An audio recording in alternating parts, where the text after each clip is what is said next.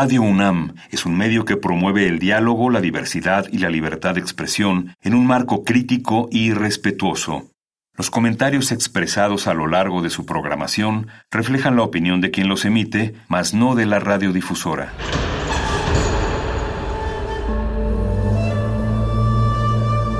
Un templo para la apreciación del ser mediante el sonido. mediante el sonido.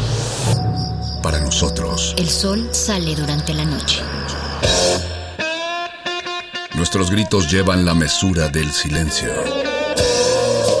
Y el descontento está lleno de baile y risas. A todo, incluso a nosotros, nos resistimos. La Universidad Ustedes y nosotros somos Resistencia modulada. Todos somos máquinas perfectas, antenas, dispositivos inteligentes. Somos la comunidad más grande de la historia. Somos la comunidad más grande de la historia. La tecnología es abrumadora. Aquí puedes usarla a tu favor. Resistor. Resistor.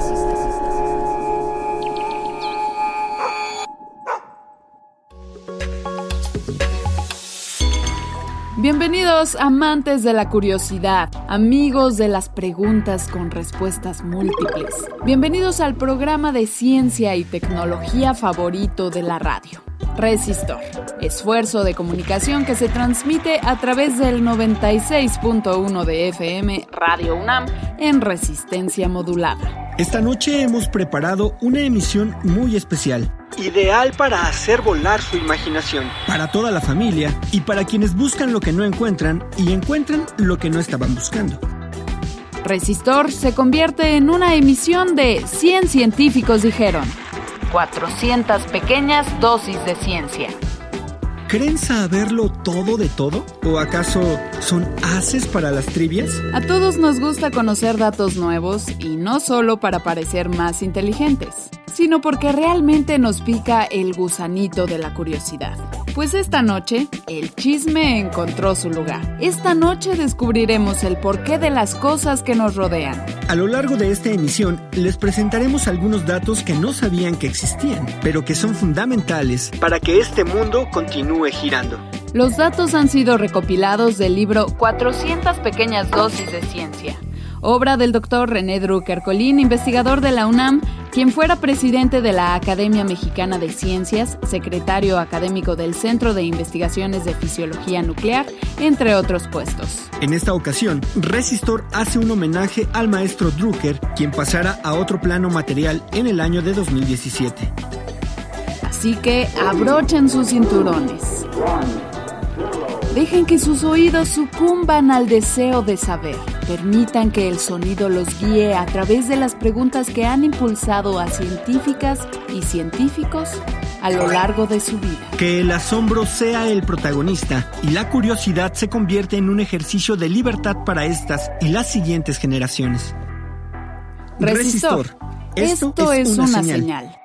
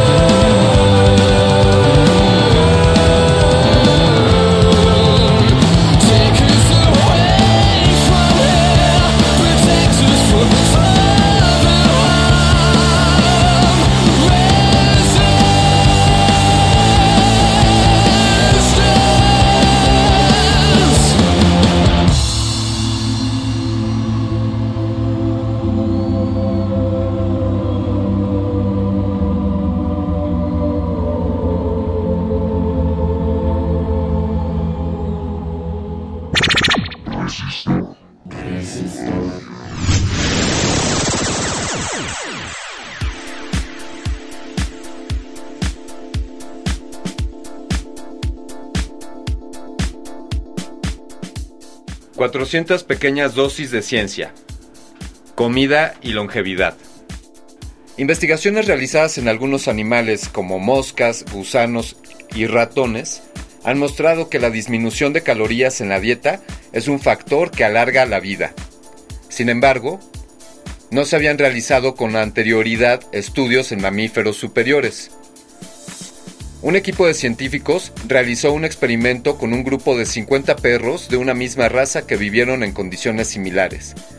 El protocolo se realizó a lo largo de toda su vida y se les alimentó con la misma dieta. La diferencia introducida fue que a la mitad del lote se les redujo el alimento un 25%.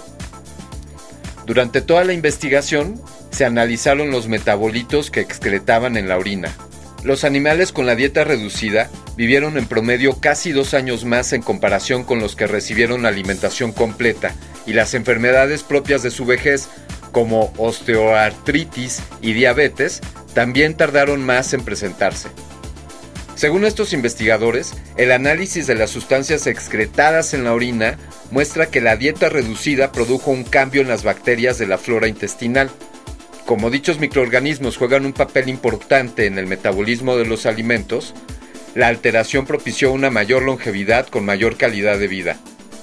Estos estudios permitirán entender mejor el proceso de envejecimiento en los seres humanos, así como los padecimientos inherentes a él. Estación lunar. Estudios recientes han venido a complicar un proyecto que parecía factible y próximo a realizarse. Se trataba de establecer una estación espacial en la Luna. Al analizar los datos obtenidos por una nave no tripulada lanzada en 1998, llamada Prospector Lunar, encontraron que impredecibles tormentas solares lanzan sobre la superficie de nuestro satélite corrientes de partículas cargadas de energía. Estas se acumulan en la forma de electricidad estática de una intensidad de miles de voltios y pueden generar descargas que estropearían todos los aparatos electrónicos, desde el transportador lunar hasta los monitores y, lo que resultaría más grave aún, la puerta de entrada a la estación lunar. Esto es un problema mayor, toda vez que los astronautas tendrían que guarecerse de estas partículas cargadas, ya que también pueden dañar a las células como lo hace la radioactividad. La atmósfera protege a la Tierra de las partículas lanzadas por las tormentas solares. Empero, sentimos sus efectos. Cuando esas tormentas ocurren, interfieren con las señales radiales de telecomunicación y producen daños en los satélites en órbita, de los cuales depende gran cantidad de actividades de comunicación en nuestro planeta, como la telefonía y el Internet. Por lo pronto, habrá que desarrollar una nueva tecnología para proteger de esas tormentas a la futura estación lunar.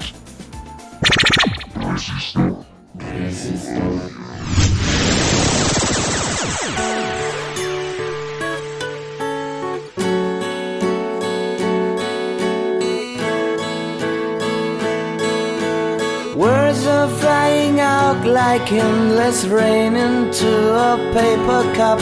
They slither while they pass, they slip away across the universe. Pools of sorrow, waves of joy are drifting through my opened mind, possessing and caressing me. Jaguru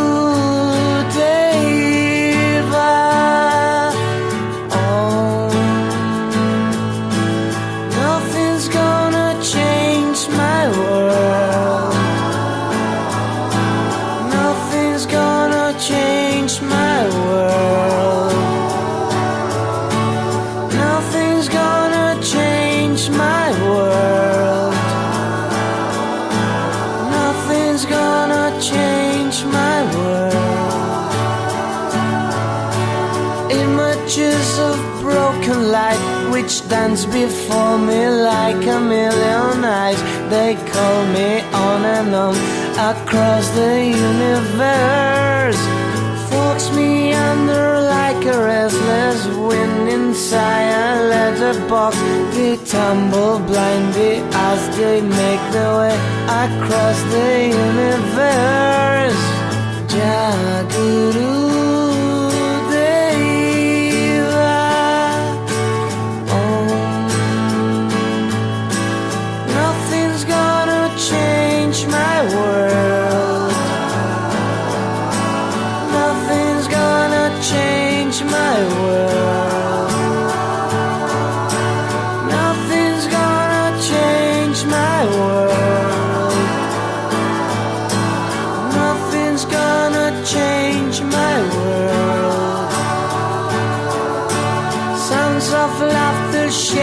air are ringing through my open views, inciting and inviting me.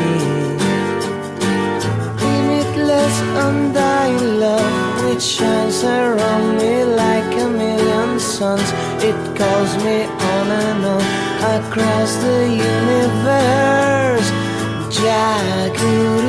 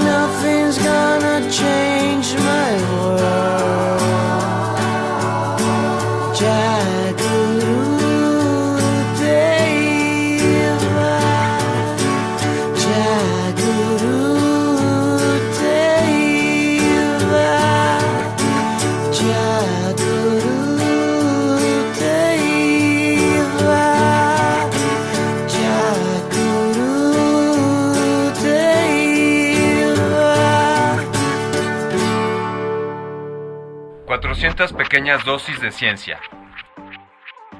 Se calcula que hoy en día 16 millones de personas padecen Alzheimer en todo el mundo. Esta es una enfermedad caracterizada por una degeneración progresiva e irreversible de las células nerviosas y las conexiones neuronales de la corteza cerebral. El individuo que la padece sufre una pérdida de la memoria y de la actividad cognoscitiva.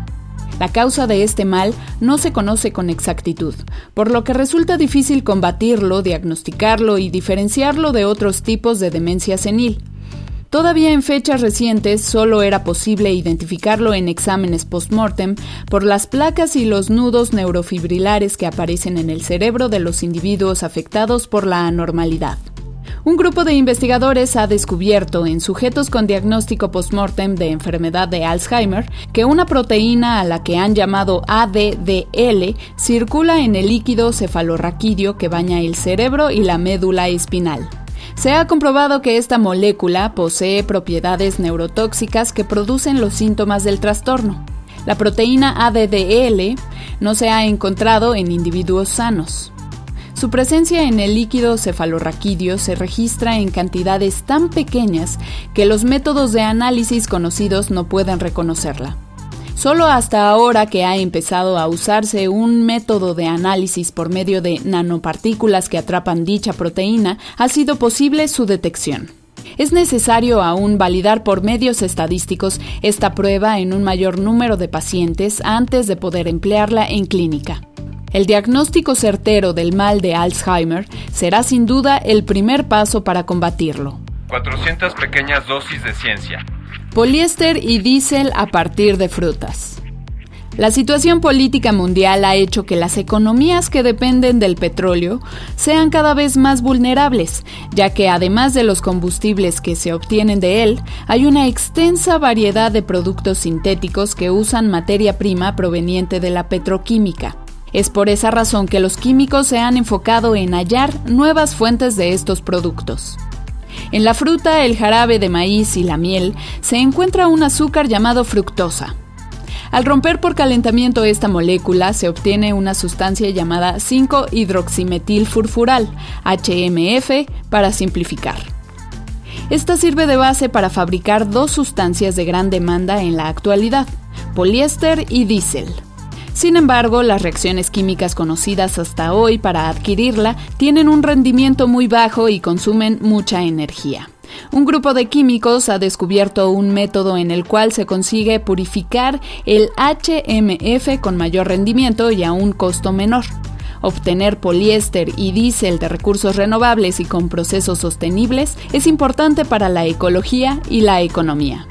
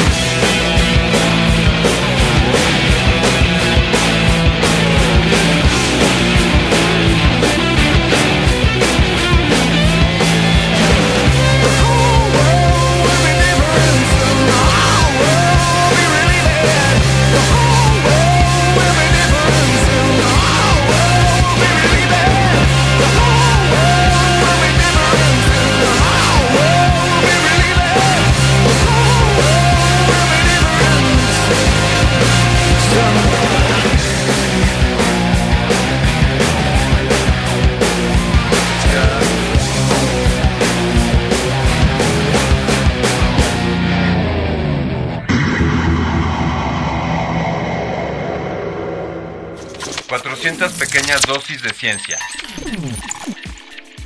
Las ciudades representan solo el 2% de la superficie del planeta. No obstante, consumen tres cuartas partes de los recursos que produce la Tierra para su subsistencia. Los desechos se transforman diariamente en toneladas de residuos, en forma de gases tóxicos productos del efecto invernadero, y basura sólida que contamina el suelo o fluye hacia los ríos. Estos datos pueden presagiar un colapso si no se toman las medidas para evitarlo. Revertir la migración del campo a las urbes es poco probable. En consecuencia, se requiere más bien un cambio drástico en el modo de vida de las ciudades para adoptar procesos de manutención razonables. Para lograr esto, urbanistas y ecologistas están de acuerdo en que se necesita instituir algunas reglas. Por ejemplo, reciclar todo lo reciclable. Esto reducirá la cantidad de basura y lo que implica su transporte. La ecociudad ideal debería ser autosuficiente casi en su totalidad. Si logra producir la mayor parte de sus insumos agrícolas, los contaminantes emitidos por los transportes experimentarán una notable reducción.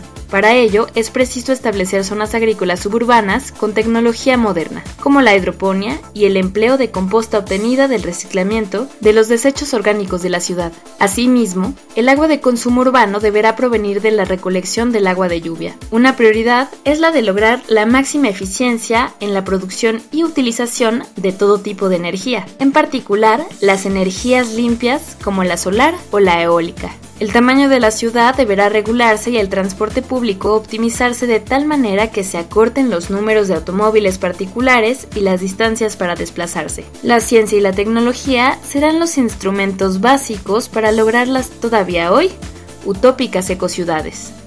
400 pequeñas dosis de ciencia. Fractura de cadera.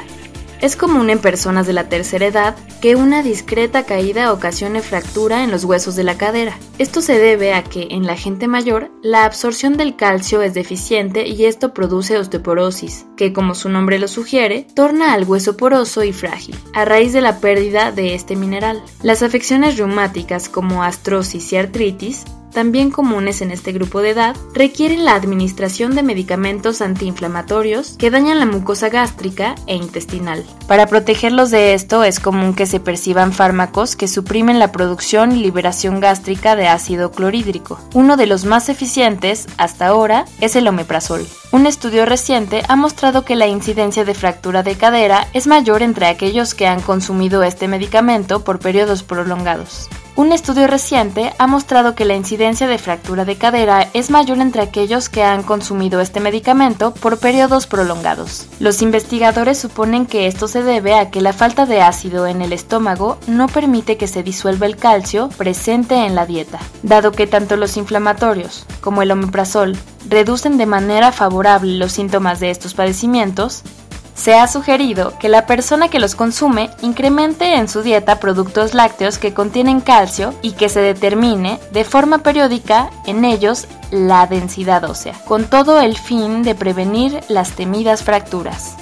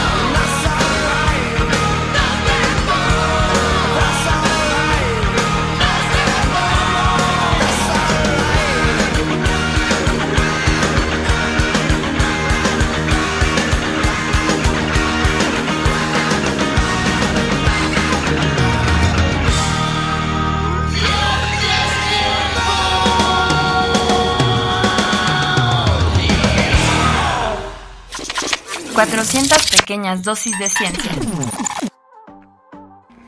Obsidiana. Hoy en día se habla mucho de cómo diversos factores han provocado un cambio de clima en nuestro planeta. No obstante, ¿cómo se sabe cuál era la temperatura de la Tierra en épocas pasadas, antes de que hubiera registros escritos? Existen diversos métodos para averiguarlo y ahora un ingenioso procedimiento ideado por geoquímicos nos permite conocer estos datos. Es común encontrar en los sitios arqueológicos objetos de obsidiana. Este material es un vidrio negro verdoso de origen volcánico. En el momento en que éste sufre una fractura, la superficie expuesta al aire empieza a absorber la humedad del ambiente. A esto se le conoce como hidratación. El grosor de la capa hidratada depende de la temperatura y la humedad que prevalecía en la época en que el material se fracturó. Falta saber la fecha en que se quebró la obsidiana. Esta podría corresponder al momento en que se talló la punta de una flecha. Esto se puede conocer porque esta clase de hallazgos arqueológicos casi siempre se encuentra junto a restos humanos, a los cuales se les puede determinar la antigüedad mediante la técnica del carbono 14. Dicho método se emplea para fechar objetos de origen orgánico como restos de huesos, madera, telas, etc. Geoquímicos y antropólogos determinaron que unos objetos excavados en la cuenca de Chalco, al sureste del Distrito Federal, se habían elaborado hace 450 o 900 años. La capa de hidratación de la obsidiana mostró que de entonces a ahora la temperatura del terreno ha sido de unos 21 grados centígrados. En estratos más profundos encontraron otras piezas con una antigüedad de 1400 años y que fueron elaboradas cuando la temperatura del terreno era en promedio de 26 grados centígrados. Esto muestra que el clima del planeta siempre ha estado en constante cambio. 400 pequeñas dosis de ciencia. El poder de la siesta. Dicen por allí que hay que darse tiempo para todo. Y qué mejor que dedicar una parte del día para tomar una siesta y estimular nuestra actividad mental. Lejos de representar un momento de pereza, dormir por un breve periodo adicional a la mitad del día puede incrementar la capacidad de una persona para aprender ciertas tareas. Esto fue lo que descubrió en fecha reciente un grupo de científicos en un nuevo estudio, en el cual se les pidió a varios estudiantes que detectaran cambios sutiles en una imagen durante cuatro sesiones de prueba en un mismo día.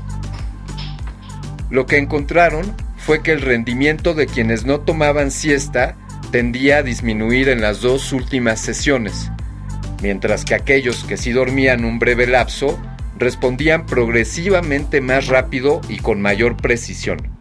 El supuesto de que el sueño ayuda al aprendizaje se ha atribuido casi siempre a la actividad cerebral que se genera durante el periodo del sueño, conocido como movimientos oculares rápidos. En el estudio, la siesta no consistió en ese estado, sino en uno distinto, conocido como sueño sin movimientos oculares rápidos. Dormir una siesta protege quizá a los circuitos cerebrales de un uso excesivo, hasta que las neuronas pueden consolidar lo que han aprendido sobre un cierto procedimiento o tarea. Por otra parte, pruebas adicionales han indicado que dormir la siesta refresca rutas neuronales específicas que participan en las tareas de percepción.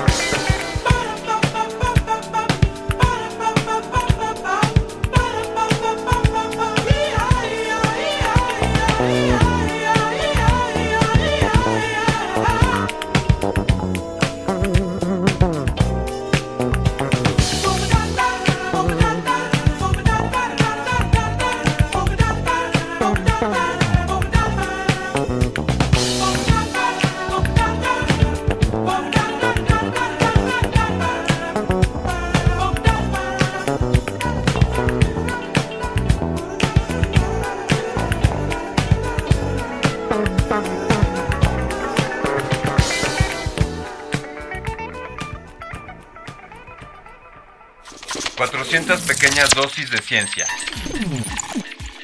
Nuevo material dental. Seguramente los dentistas nos parecerían más simpáticos si en cada visita no nos amenazaran con la punta de su pequeño taladro, la llamada fresa. El método convencional para tratar una caries consiste en eliminar mecánicamente la superficie del área afectada para después rellenarla con resina o una aleación metálica. Sin embargo, este procedimiento no se recomienda en caries muy pequeñas, ya que eso supone sacrificar gran cantidad de diente sano para que el relleno se adhiera bien a la pieza dental.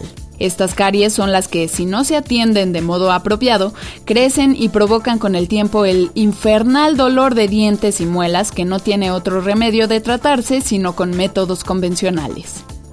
Las caries se originan cuando el ácido producido por las bacterias disuelve el esmalte natural de los dientes, con la consiguiente formación de una sustancia conocida como hidroxiapatita. En esas cavidades iniciales tan pequeñas no se adhieren las sustancias convencionales del relleno.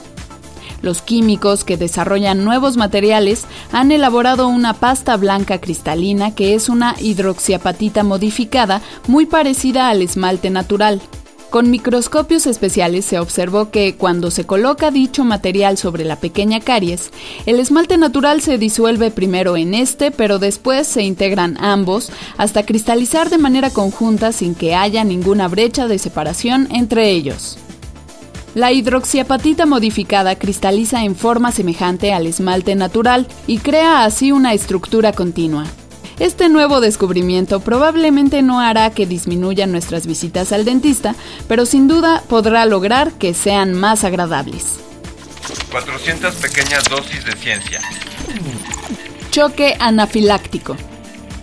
Cuando una sustancia extraña entra al organismo, ya sea por un medicamento, una picadura de abeja o algún alimento, por ejemplo los mariscos, el sistema inmunológico reacciona y crea anticuerpos para destruirlo. Esta respuesta benéfica puede convertirse en una reacción exacerbada. En consecuencia, cuando la sustancia ajena, conocida como alergeno, vuelve a ingresar al cuerpo algún tiempo después, el sistema inmunológico activa una reacción alérgica. La respuesta puede ser ligera y transitoria como la urticaria, o tan intensa que algunas veces puede llevar a la muerte. En este último caso, el cuerpo experimenta un choque anafiláctico que se presenta en la forma de dificultad para respirar, hinchazón generalizada y un descenso súbito de la presión arterial. Los síntomas son efecto de la liberación de histamina y otras sustancias. En casos leves basta con administrar un antihistamínico para revertir los síntomas. El tratamiento indicado para el choque anafiláctico incluye una inyección de adrenalina que favorece la contracción de los vasos sanguíneos, de tal forma que se eleva la presión arterial. Sin embargo, el mecanismo bioquímico que provoca el choque anafiláctico aún se desconoce. En la sangre de ratones se observó, luego de inducir de modo artificial una reacción semejante, que había una cantidad superior a la normal de óxido de nitrógeno. En fechas recientes se encontró que este se libera por la acción de una proteína llamada ENOS, cuando en roedores sensibilizados a un choque anafiláctico se bloquea el gen que la produce, no se activa la respuesta que habitualmente induce la sustancia extraña. Si el mecanismo funciona de modo semejante en los seres humanos, es probable que medicamentos capaces de bloquear la proteína ENOS disipen en las personas la posibilidad de sufrir esta situación cuando se introduce un alergeno en su cuerpo.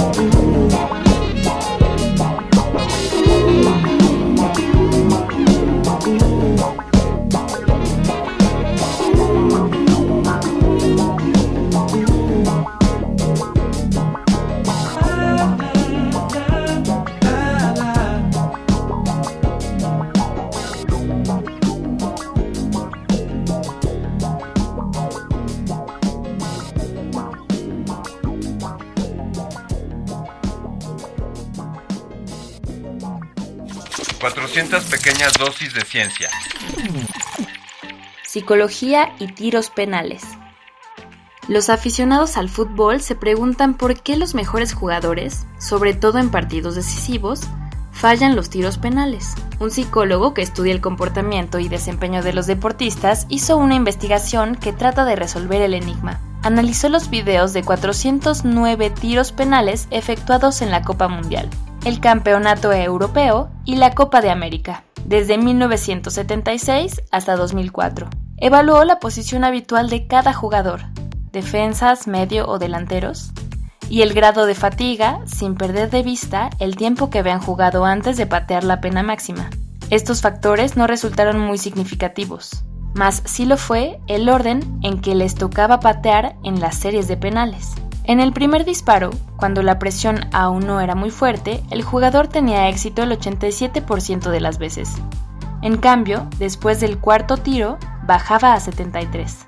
Lo más dramático ocurría en las situaciones en que la presión del público en el estadio se exacerbaba. Cuando fallar representaba la derrota del equipo.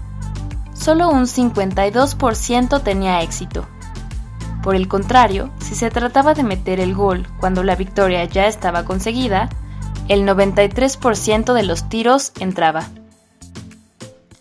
Este psicólogo recomienda que los jugadores practiquen una rutina que pueda bloquear los pensamientos derrotistas, dado que no basta prepararse en el aspecto técnico, sino también en el psicológico. 400 pequeñas dosis de ciencia. Lazos sociales. Cuando al nacer un niño recibe, además de los cuidados habituales, el contacto físico humano que lo abraza, acaricia y le habla suavemente, en su cerebro se inicia la formación de lazos sociales que regularán su vida emotiva. Se ha observado que la ausencia de contacto físico y emocional en esta etapa de la vida tiene como resultado el desarrollo de individuos que tendrán la dificultad para establecer relaciones sociales, comunicarse con la gente y establecer lazos de amistad. Se sabe que dos sustancias que se producen en las glándulas hipófisis, la y la vasopresina tienen una función importante en el desarrollo de dichos lazos. Con el fin de conocer más sobre esta función, un grupo de psicólogos hicieron un estudio con niños que habían tenido cuidados y atención al nacer y otros que habían vivido la primera etapa de su vida en condiciones adversas, como crecer en un orfanato, aunque después se los adoptara e integrara a familias que les brindaron atención y cariño que no tuvieron al inicio de la vida. Los niños que habían estado en el orfanato mostraron niveles de vasopresina más bajos que los otros menores. Aunque los niveles de oxitocina eran iguales en todos los infantes, en aquellos que interactuaban con su madre biológica en un juego en el que había contacto físico, los índices de esta sustancia se elevaron de forma considerable. En cambio, en los niños que interactuaban de la misma manera con su madre adoptiva, no se observó la elevación de oxitocina. El estudio muestra que el contacto físico y emocional en los primeros meses de vida organiza la producción de estas dos sustancias que regularán en el cerebro el desarrollo de los lazos sociales.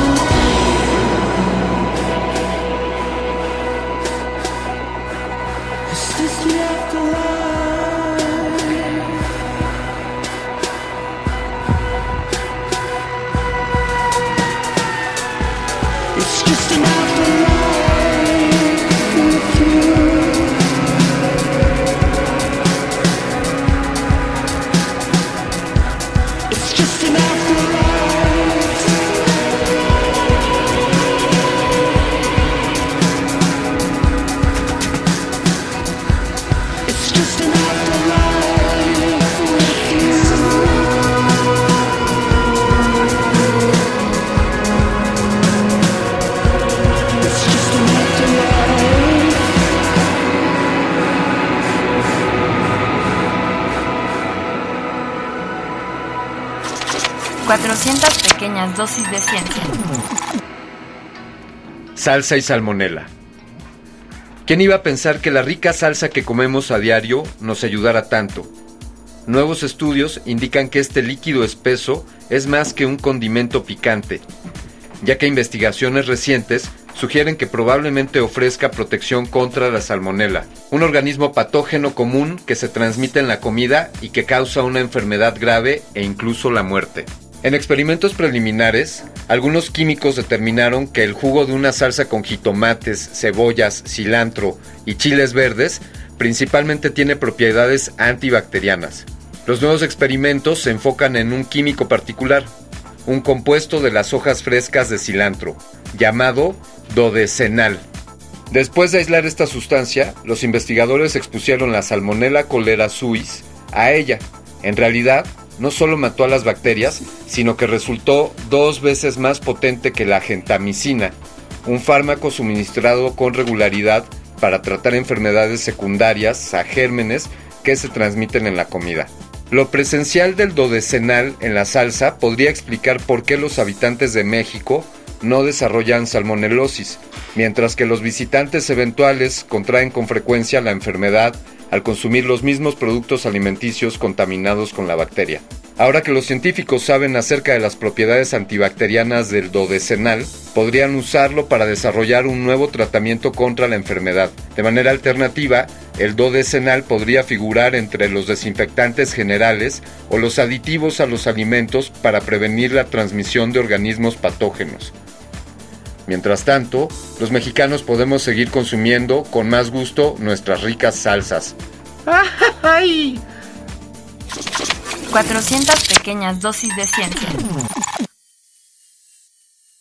Así termina esta emisión de 100 científicos dijeron, basado en el libro 400 pequeñas dosis de ciencia del doctor René Drucker. Los esperamos en la próxima emisión aquí en Resistor a través del 96.1 de FM Radio UNAM en resistencia modulada. Acompáñenos en la próxima entrega para responder algunas preguntas como ¿qué hacemos aquí? ¿Por qué suceden las cosas?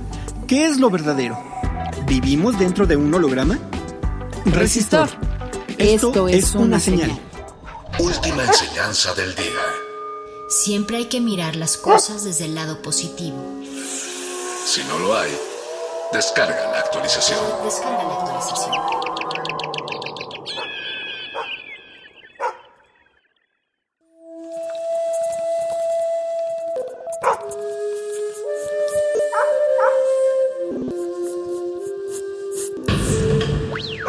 La música emergente es como el silencio. Silencio.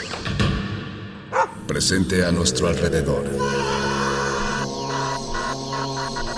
Pero audible solo para quienes tienen disposición de escuchar. Como todos, en este campo de cultivo. Cultivo de ejercios.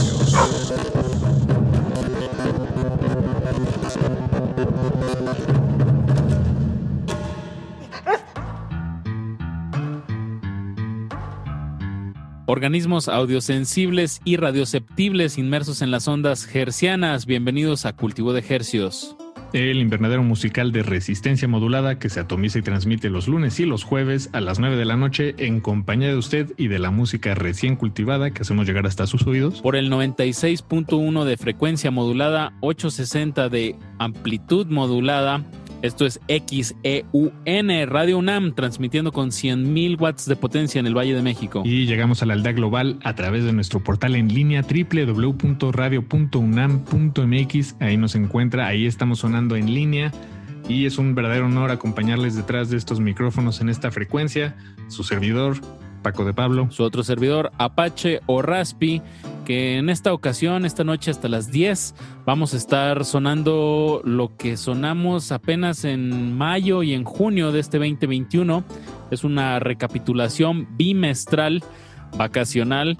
Esperemos que todos estén disfrutando pues sus noches veraniegas y qué mejor acompañado de, de música todavía muy muy fresquecita. Como bien decías Apache, esta es parte de la selección de los temas que les compartimos en mayo y en junio. Obviamente no nos cabía todo, pero bueno, es una síntesis de la música más variada, diferente entre sí, que, que nos llevará por un recorrido musical de aquí hasta las 10 de la noche y vamos a arrancar. El, cris- el crisol de estrenos hispanoparlantes, latinoamericanos, así, así, Así. con ese sazón. Dicho, Vámonos con musiquita, Paco. Vámonos, vamos a arrancar con Los Walters. Este tema se llama Arizona y lo sacamos de su álbum que estrenaron este año titulado Mis Universos. Después vamos a escuchar a la artista y compositora Di de y Latina, Di. Este tema se llama Ser Salvaje, un sencillo que publicó allá en mayo de este año. Y para amarrar el bloque, vamos a irnos con Señor Naranjo, con este temazazazo que se llama Ciberneandertal, un favorito aquí eh, personal Esperemos que sea de su agrado esta noche aquí en Cultivo de Ejercios. No le cambie. Cultivo de ejercicios.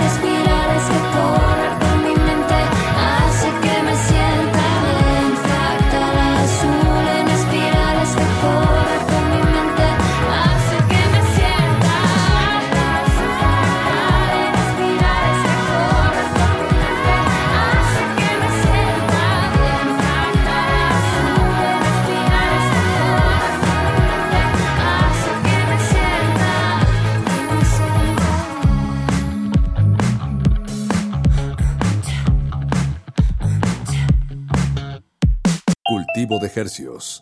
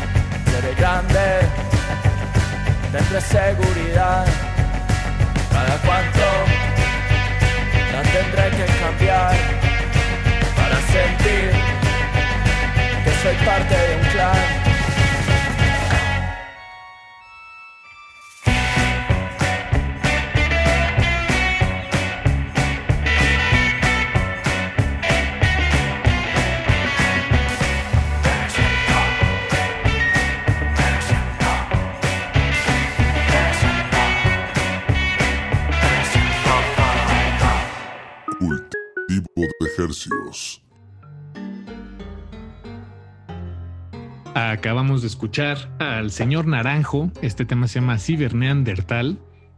Lo sacamos de su álbum con el mismo nombre, por cierto. Antes de eso escuchamos a Dee. Dee es la artista que interpreta este tema que se llama Ser Salvaje.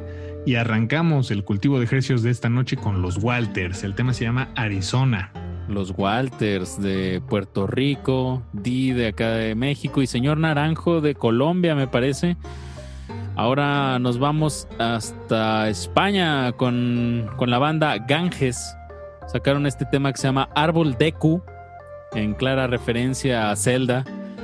Pero bueno, esos son otros temas. Dime algo y entre paréntesis bonito se llama el, el disco que sacaron este proyecto de España. Ganges, de verdad, denle, denle una escuchada. Después de eso vamos a escuchar a uno de nuestros consentidazos. Hablo de Polo Vega con su proyecto Trillones desde Mexicali para el mundo y se llama el tema Nada que hacerle. Y para cerrar el bloque nos vamos con Silva de Alegría. El tema se llama El Río. Están en cultivo de ejercicios. Cultivo de Hercios.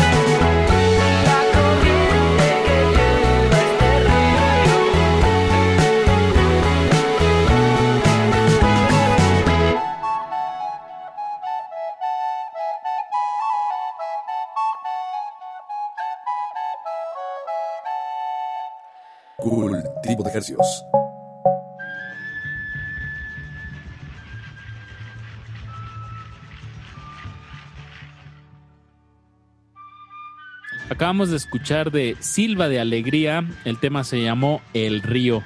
Antes de eso escuchamos a Trillones con Nada que hacerle y comenzamos este bloque musical con Ganges, el tema se llamó Árbol de Q. Para el siguiente bloque vamos a abrirlo con un compositor, un cantautor que, supo hacerle ruido a este álbum que publicó hace un par de meses. Se trata de Ed Maverick, eh, publicó el álbum que se llama Niño. La verdad es que un gran trabajo de, este compositor mexicano que para este tema que les traemos esta noche eh, pues es una colaboración con Muelas de Gallo de la familia Homegrown Mafia y de que tal vez también lo recuerden de la banda Bastón. Este tema se llama Niño, una verdadera joya musical que con gusto les compartimos aquí en Cultivo de Hercios. Después nos vamos a ir hasta España con el proyecto Depresión Sonora. La canción se llama Apocalipsis Virtual y para amarrar este tercer bloque de la emisión de hoy vamos a escuchar a Demacrado y Pepe Pecas con su tema Decaído. Y nosotros con gusto la hacemos sonar otra vez aquí en Cultivo de Hercios. Cultivo de ejercicios.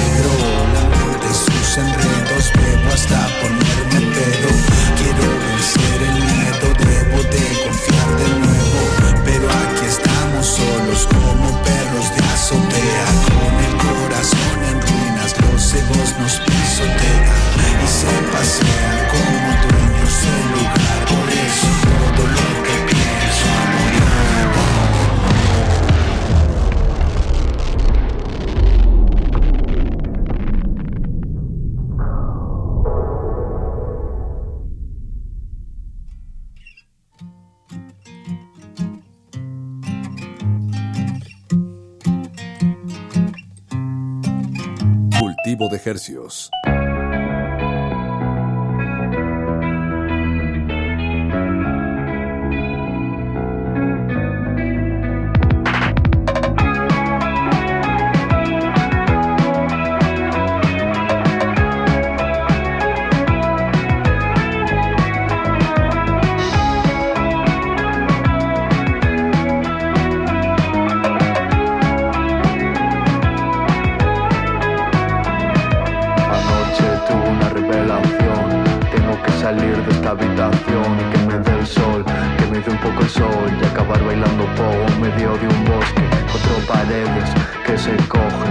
A la noche, desenchufan tu mente. Hijos de Skynet viven un bucle, no seas consciente de que tienes hambre.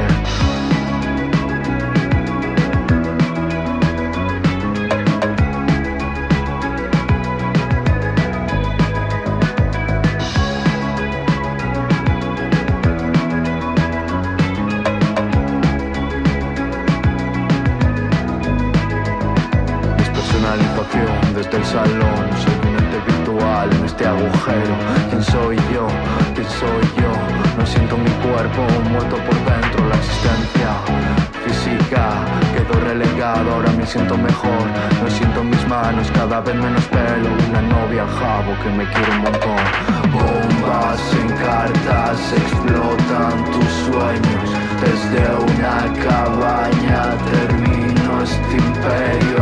Apocalipsis virtual Qué difícil es el mundo real. Apocalipsis virtual Qué difícil es el mundo real.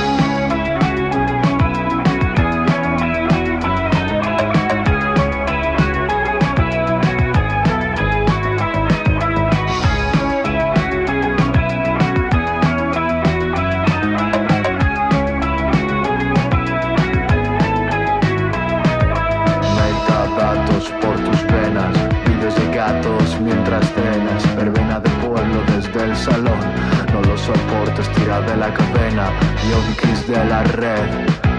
Corren por la calle que enchufarse otra vez.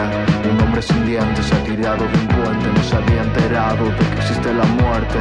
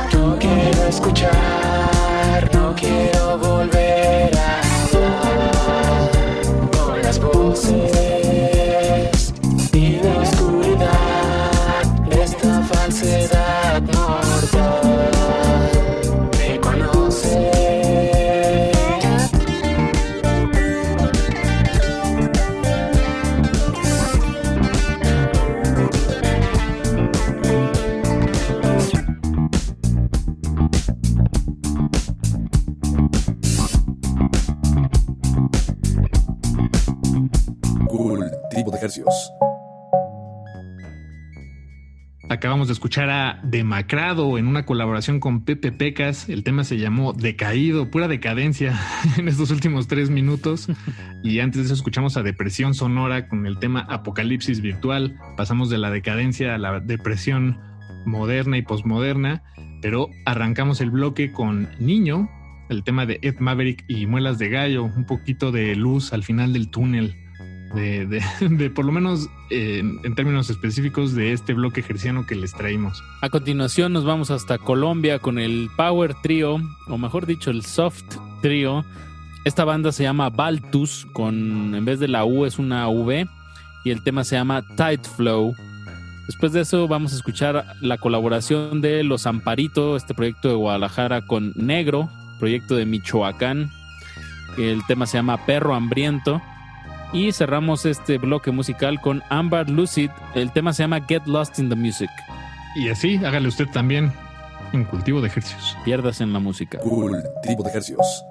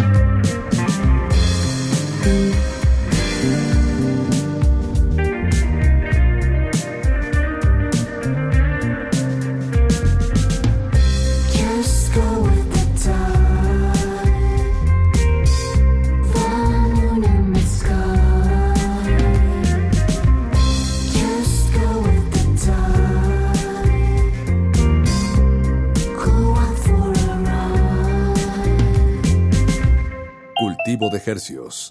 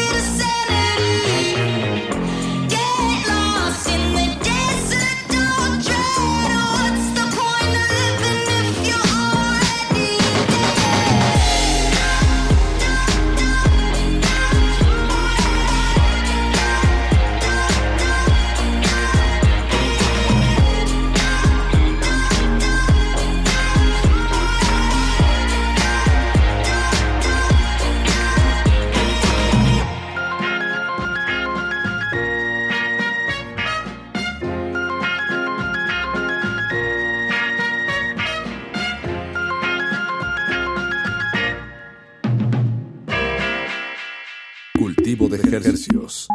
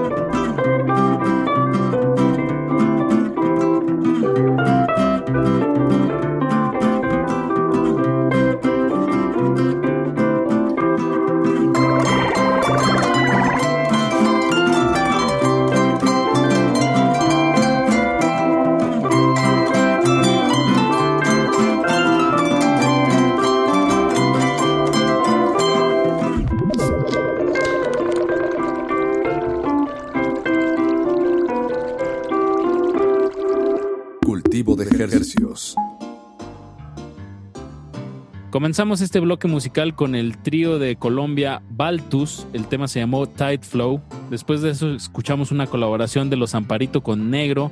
El tema se llamó Perro Hambriento. Y lo que acabamos de sonar corrió a cargo de Amber Lucid.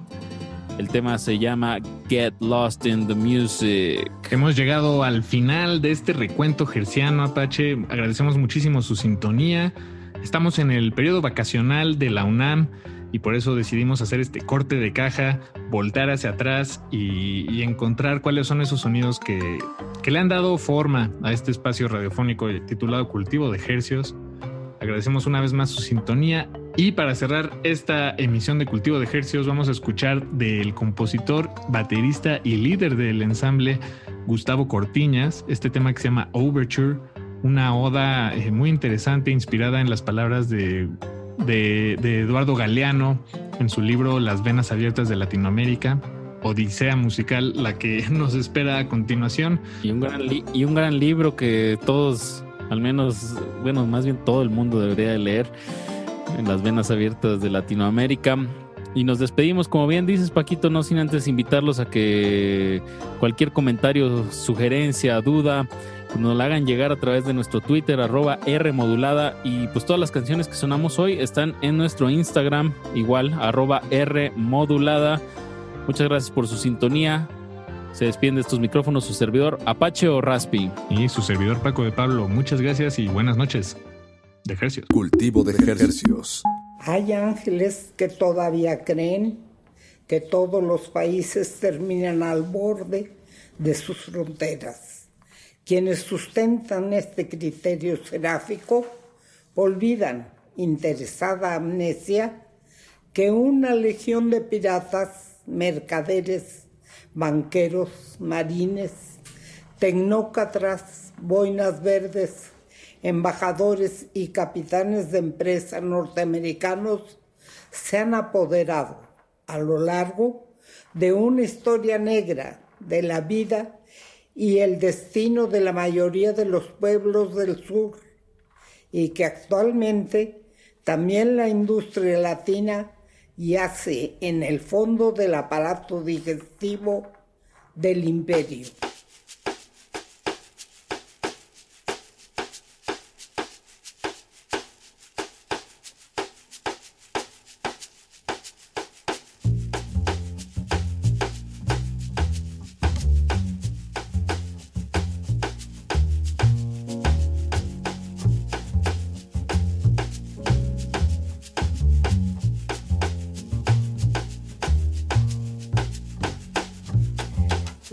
De clases no existe, se decreta. La derecha tiene razón cuando se identifica a sí misma con la tranquilidad y el orden. En efecto, de la cotidiana humillación de las mayorías, pero el orden al fin. La tranquilidad de que la injusticia sigue siendo injusta y el hambre hambrienta. La perpetuación del actual orden de las cosas es la perpetuación del crimen. La historia es un profeta con la mirada vuelta hacia atrás, por lo que fue y contra lo que fue, anuncia lo que será.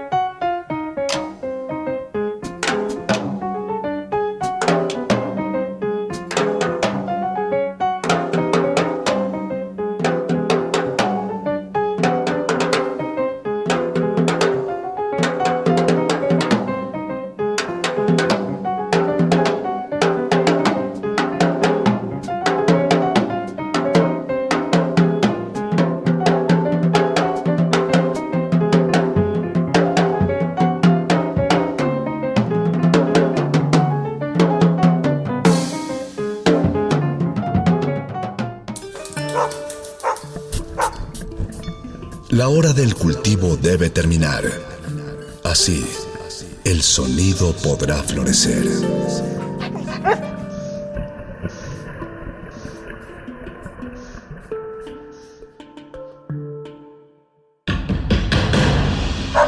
Como dijo el sabio Playlist Zoo, el viaje de las mil canciones empieza siempre con la primera reproducción.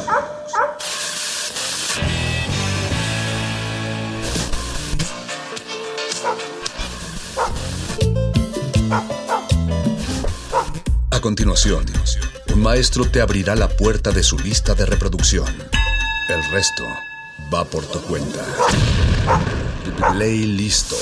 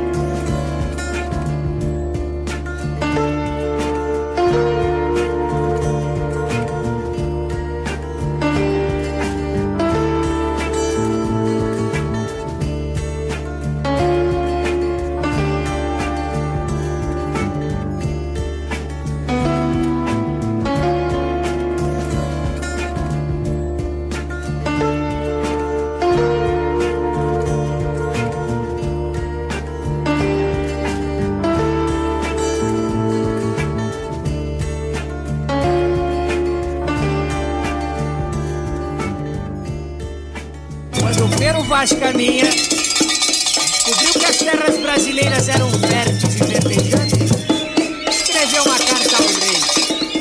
Tudo que nela se planta, tudo cresce e floresce. E o Gauss, na época, gravou.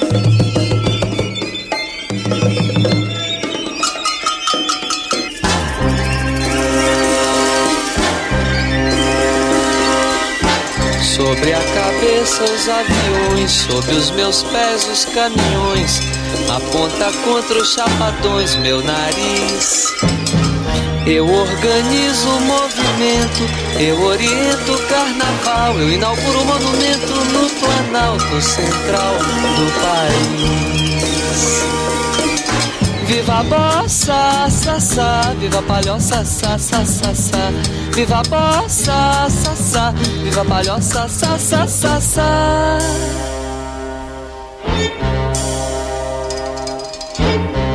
monumento de papel crepom e prata, os olhos verdes da mulata. A cabeleira esconde atrás da verde mata, o luar do sertão. O monumento não tem porta. A entrada é uma rua antiga, estreita e torta. E no joelho, uma criança sorridente, feia e morta. Estende a mão. Viva a mata, ta, ta. Viva a mulata, ta, ta, ta, ta. Viva a mata, ta, ta. Viva a mulata, ta, ta, ta, ta.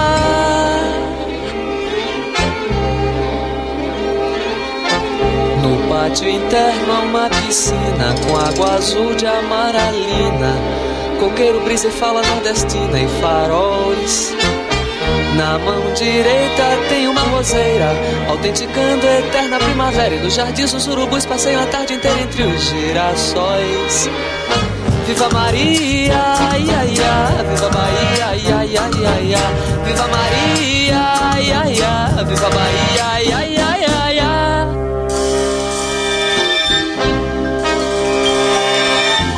No pulso esquerdo, bang bang, em suas veias corre muito pouco sangue, mas seu coração balança um samba de tamborim.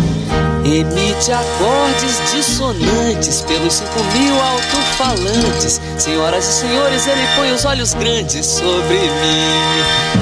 Vive Iracema, mamá, vive Ipanema, mamá, mamá. Vive Iracema, mamá, vive Ipanema, mamá, mamá.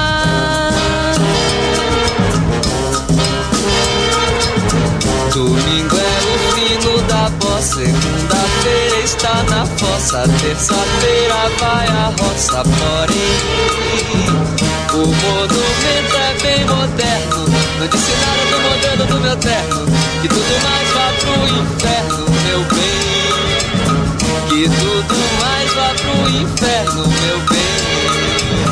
Viva a banda, da da, da da da da.